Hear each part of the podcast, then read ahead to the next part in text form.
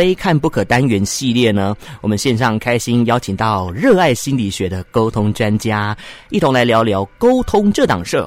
让我们欢迎江映瑶瑶姐，下午好。嗨，主持人好，还有各位听众，大家好。嗯，哎，说到沟通哦，人在江湖，身不由己。呃，其实沟通最难的，并不是跟朋友或是同事的人际关系，而是和自己最亲最爱的家人呐、啊。对啊，啊，这个有了那道墙哦，就是心墙，就逐渐像盖大楼一样，就会有过不去的坎。长久下来呢，就会把你内心真正的感受与外界形成封闭的形态。啊，久而久之呢，连家人都视你为 最熟悉的陌生人哦。那这样的例子呢，其实呢，很常在电视新闻上看见哦。不管是夫妻之间、婆媳问题、亲子对立哦，这些都属于同样的范畴。我们今天呢，就利用一点点时间呢，来从实际的案例来找到和家人沟通的最佳方式。我想呢，这样比较快对症下药哦。是，最近事情真的好多，一天接一天的。从爱城到于愿期、柬埔寨，还有今天有警察被杀了，嗯，哇，我们每天都觉得好像一直忧郁起来了，你不觉得吗？对，有点要集体忧郁了。但是呢，我想聊一聊，就是让大家了解它背后的东西，也许大家就不会。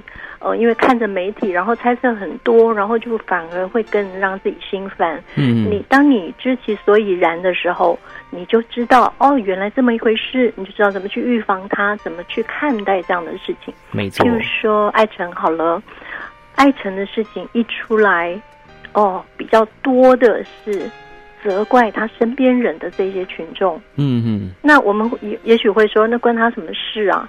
可是其实人就是会有这些评断的这种习惯嘛。那不管说，呃，他是教会所说的呃被附身呐，或者是中邪啦，那在我们比较科学的看法里，他应该是属于忧郁症的。那呃，有的人会觉得说，你你他身边最亲的人呢，你怎么阻止不了他？你应该多陪陪他，你应该呃开导他。那他那么爱你，怎么可能他还会舍得跳跳下去？那一定是你有问题呀、啊。嗯，那我就想到说，其实以前我我比较年轻的时候，我妈妈有一个妹妹哦，嘿，她是严重忧郁症的，所以我亲眼看过什么叫做严重忧郁症。是那种严重的忧郁症发作之后，其实呢有衍生到很多的一些问题，你防不胜防。他他有在看医生，不是没有，嗯、但是医生的药啊什么不见得有效。那家人要就是要看在身边，然后他甚至去住了精神病院。那精神病院也是有一段时间看他，哎，不错了，就可以放他出来，嗯，这样子，而不是说让你住一辈子那样子，因为没有那么严重嘛，一切行为都还是可以自理嘛，嗯，然后他就跟我妈妈说，我想去你家住一阵子，我妈妈就就觉得自己的妹妹当然，哦，呃，不应该不应该那个拒绝他嘛，嗯，可是他又跟我商量说怎么办怎么办，我们顾得了他吗？那当然，后来还是让他来了。那说真的，那个时候我还很年轻，我也不懂。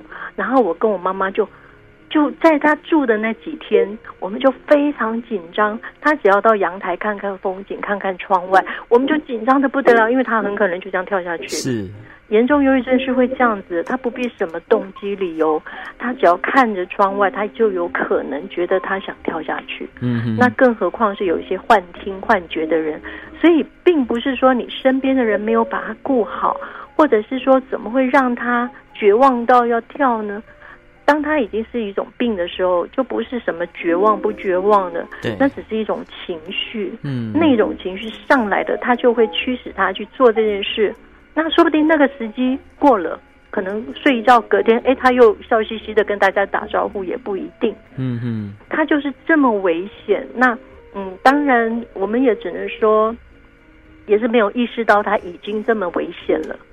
但是你能怎么办？你能把人关起来吗？也不行啊。以前龙发堂是通通练起来，那也有人觉得很不可思议，觉得很攻击他们。可是练起来好像他就不会发生意外这样子，所以很难去评断。然后呢，我所以，我希望大家不要去责怪那个身边的人或任何家人，嗯嗯，因为那是不可能的，那是没有办法的。他生病了，医生都没有办法看好他的话，也只能说让他呃少受到挫折，因为他刚好受到一个很大挫折，就是生意失败嘛。对。那这样就一打击下去，哇，那个复发就是很很难顾得住的，你知道吗？嗯，所以我看到大家这样攻击他身边的王彤，我就觉得好心疼哦。他一方面要承受这种剧痛，一方面要承受大众为他骂名。其实，在这个时候，身边那个人一定已经很自责喽。嗯。就这样，像我们上次那那那个那本呃呃六招让你放过自己，其中一样就是你不要自责，因为那不是你能力所能及的。呃，套一句国外的电影，常常在在讲这句话：“It's not your fault”，真的不是你的错。那他已经要人开导，告诉他说不是你的错。他也许会说：“哎，要是我不去工作，那看着他说不定就就是会出现在在第一个反应，一定会出现说我要是不怎么样，那就不会这样，就已经非常自责了。然后外界还要这样子谩骂他，你说他受得了吗？你到底大家是要再逼逼走一个人吗？我觉得这是很危险的事情。”对，这个其实言语霸凌哦，也也是另外一种利刃，一种武器哦。嗯，那所以大家其实用一点宽容的心，我们讲白一点，不关你家的事，对不对？嗯，你管好你自己家里。没错。然后讲好听一点，就是说，请你要有那种同理心。万一发生在你身上，你会怎么做呢？对。那就会让我想到说，昨天于元琪不是走了吗？对。那他也是引起了一点话题，就是说，他叫他爸爸让他走。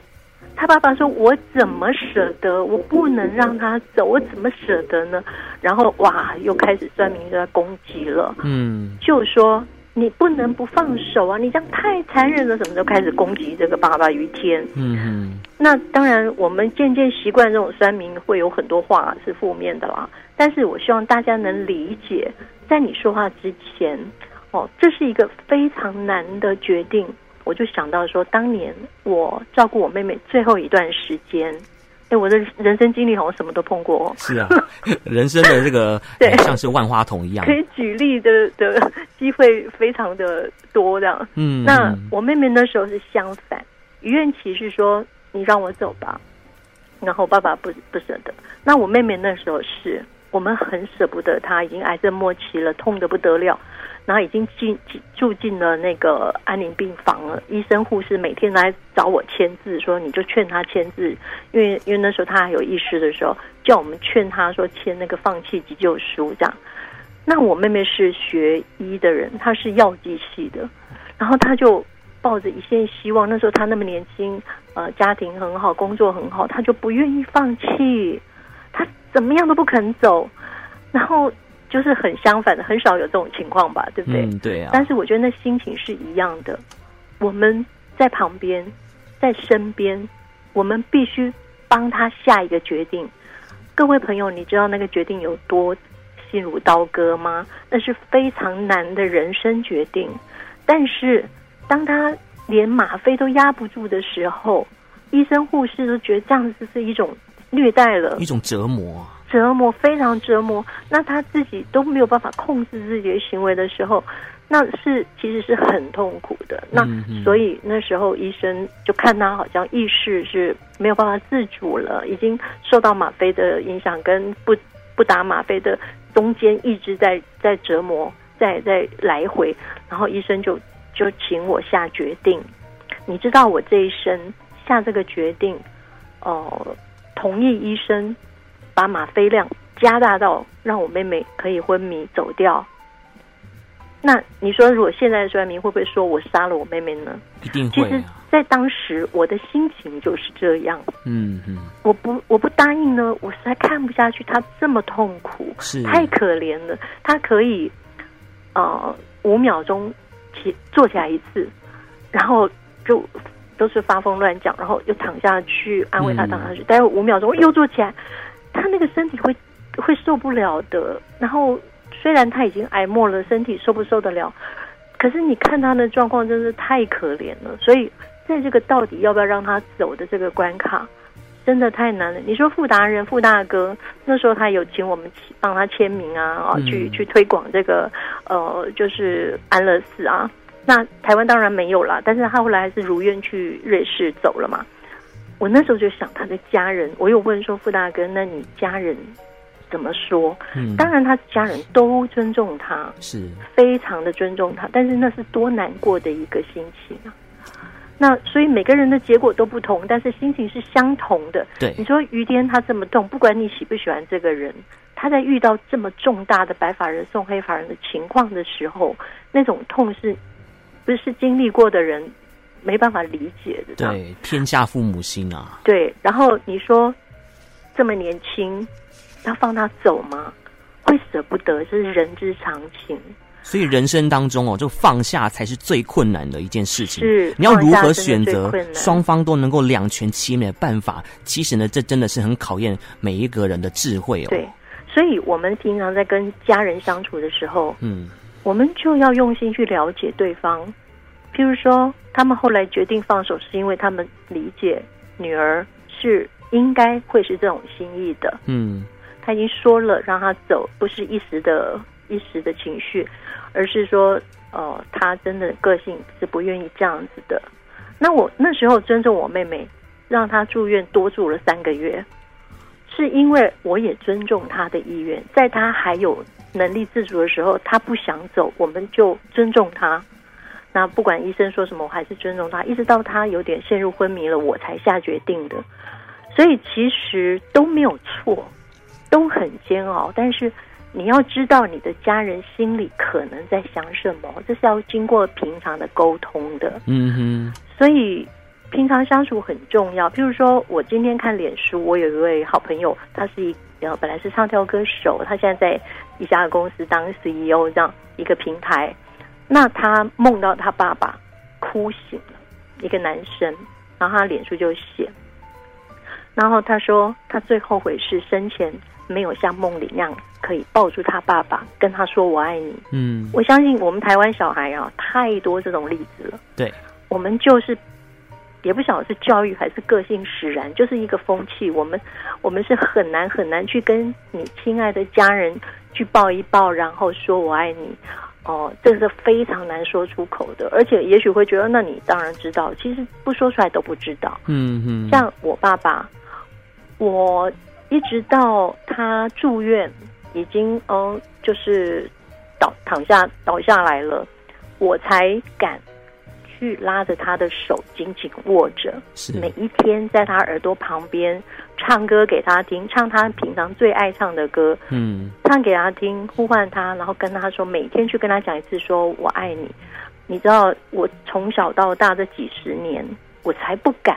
我才不敢去牵一个爸爸手，呃，长大以后啦哈，嗯，小时候当然，呃，当然是小时候当然会啊，对啊，抱抱啊，躺在他身上玩玩那个双层公车啊 之类的，嗯，可是长大以后就不好意思，就觉得很神奇，小时候敢做的，为什么长大反而不敢做？因为风气，因为你看国外啊。嗯国外的风气，欧美啊，西方的风气，真的跟我们东方人有所不同的思维哦。比较是那种啊、哦，就是亲亲抱抱，哎、嗯，表示招呼。对。可是我们我们在台湾好像就很保守这方面，嗯。然后就是跟跟爸爸跟妈妈连一句说谢谢都都不好意思说，改丢啊，对，就觉得改丢，对啊，谢谢啦哈。嗯、然后就是说那种谢谢，连谢谢都说不出口，然后就觉得那你应该知道，所以其实。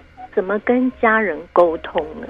其实家人是我们最重要、最最最重要的人。我我我常常会劝朋友说，嗯，你要不要做一件事情？你只要想，如果不做，然后明天大家就分离了，嗯，你会不会后悔？这这个这个例子太多。譬如说，呃，美国的那个呃被恐怖攻击那个那个大楼塌下来的时候，里面有很多故事，其中就有故事是说。我今天早上出门才跟他吵架，我要是知道他今天就走了，我才不可能跟他吵架呢。我要告诉他我爱他。唉，千金难买早知道。真的，这个后悔是是是每一天都在发生的，所以我们何不当做、嗯、呃，曾经有人出过一本书，我忘了是谁，他说何不当做明天呃，今天是最后一天，把每天的这个晚上都当做是最后一天，明天早上醒来，哎，如果看到太阳的话呢，又是新的一天的开始。对。老公老婆要出门前，你想要骂他，你就想想，那说不定见不到面了呢。嗯，吞吞进去吧，没有什么好骂的。那明明是我们最爱、最珍惜的一个人呐、啊，为了这种小事，骂他，那如果真的走了，那你后悔吗？会后悔一辈子的。对，所以我们此生，像我自己会觉得，我就是尽力去让自己做到死的时候没有什么好后悔的。嗯嗯，我觉得这已经够了，就是我必须要不要有任何的遗憾，无悔的走，对，没有遗憾。那我照顾父母到最后，这一点我是很很很满足了，因为我真的尽心尽力，然后跟他们相处了好长一段时间。嗯，这个是我从小没有的。哎，你看年轻年轻人嘛，呃，明明家里在台北，就喜欢去外面租房子，因为我不要爸爸管，就是很自由这样子。但是年纪大了，回来父母身边才发现说，天哪，我这几十年在干嘛？我都没有陪伴他们去了解他们。那我们会变，爸妈也会变，家人都会变的。嗯，甚至相爱的人、夫妻也都会变，因为地球在转，谁不会变呢？我们每天的细胞都在剥落。我们今天已经不是昨天的那个我们了。嗯，因为今天细胞数可能跟昨天不一样了，头发数也不一样了。是啊，怎么可能不变呢？嗯嗯。所以我们就是要跟着上去，跟着向前。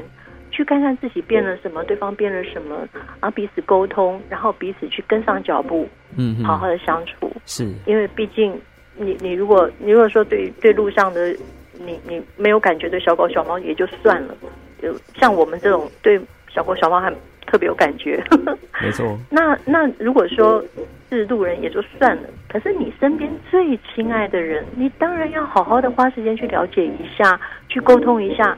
到底他们要什么，不要什么呢？嗯哼，到底是为你好还是对你好？了解双双方对方的所求，其实是很重要的哦。好，那我们来看一下路况方面哦，现在有没有太大的改变？其实呢，在我刚刚四点钟接棒以来呢，其实都是单纯车多的路况。那听说今天姚姐呢，也要跟大家来好好分享一下目前道路上的状况，对不对？是。好，来车多的路段有吗？那我就用甜美一点的声音来报喽。好啊，嗯，好兴奋，你知道，可以在警广报路况。是，而且还是透过电话连线的方式。以前的梦想，哦 好 那我来了。国道五号往台北，目前在头城路段车多，很不好走。台十五线南下七十四公里，主港大桥目前封闭中，外侧进行施工。另外，在台北市松山区三民路与延寿街口现场有工程在进行，请大家小心喽！太棒了，姚姐报的真的是非常的稳呐、啊，好像呢也在这个 路上开车一样。哦，我相信很多人都很多人的梦想都是，哎呦，可以在警广播报这样。当然那要考了，我知道那很难考。我斜杠人生就从这个开始。哦，是三不五时，爱要及时。今天呢，就邀请到我们江映瑶瑶姐来分享关于沟通这档事。不管是家人、朋友，或是最深爱的夫妻之间，我相信呢，从这个最近一连串的事情哦，有得到一个结论哦，就是适度的成全，或许是最好的决定哦。对。然后我们看新闻的时候，一定要记得转换成：嗯、如果是我，我要怎么办？嗯，不用去急着指责说他怎么可以这样，而是说如果是我，对，我该怎么办？这样子的话，你就可以学习到，就算是负面的新闻，你也可以学习到我该怎么办？嗯，我身边的人是什么感受？做好这个情绪的准备，消化一些负能量，转念和解，反求诸己，不要成为这个网络上面的酸民之一哦。是，真的是非常重要，尤其在这样的一个大环境呢，更要一些正面的能量哦。那今天呢，我们很开心邀请到的就是我们知名的两性专家、热爱心理学的沟通专家江映瑶瑶姐在线上的分享。好，谢谢，谢谢，拜拜，拜拜。